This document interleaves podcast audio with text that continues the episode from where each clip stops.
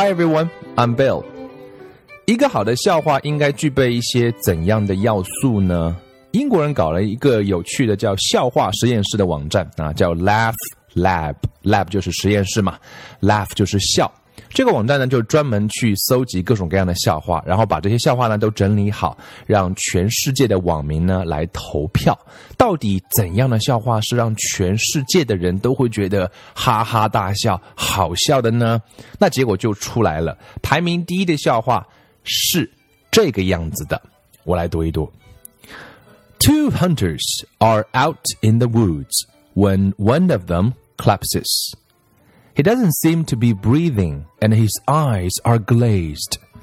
The other guy whips out his phone and calls the emergency services.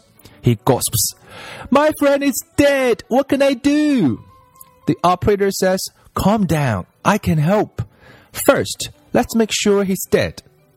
There is a silence. Then a shot is heard. Back on the phone, the guy says, Okay, now what?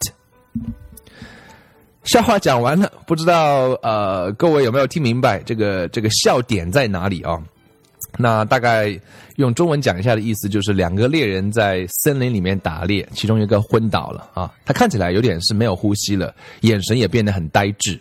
另外一个猎人就很紧张，拿出手机马上就求救，他气喘吁吁的说：“我的朋友死了，该怎么办？”电话另一头的那个救难啊人员就说：“你先冷静了，我会帮你啊。首先，你先确定他是不是真的死了。”一阵沉默之后呢，就传来一声枪响。那个猎人重新拿起手机说：“好，我确定他死了。”然后呢？这个笑话我不知道各位觉得是不是好笑，但是这是排在全世界在几千个笑话里面排第一名的那个笑话啊。但是我们通过这个笑话呢，可以学习给小朋友讲笑话的那个啊方式方法。我们怎么样给小朋友去讲笑话？需要遵循一些怎样的原则？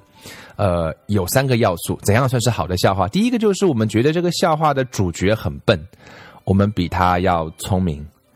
第二个呢，就是笑话的主角创造了一种叫做不合理，这个不合理很笨。第三个呢，就是结局让我们嘲笑自己为什么这么笨，还居然掉进到了故事的陷阱里面。所以，我们看刚刚那个笑话，两个猎人的笑话，就是两个猎人笨笨的，我们好像比他聪明啊。然后，笑话的主角创造了一种不合理，就 make sure he's dead，他怎么用枪把他去打死，因为他已经是垂危了。所以最后，我们居然没有想到说那个猎人居然会把另外一个猎人给打死，所以它是一种不合理。所以我们觉得。好笑吗。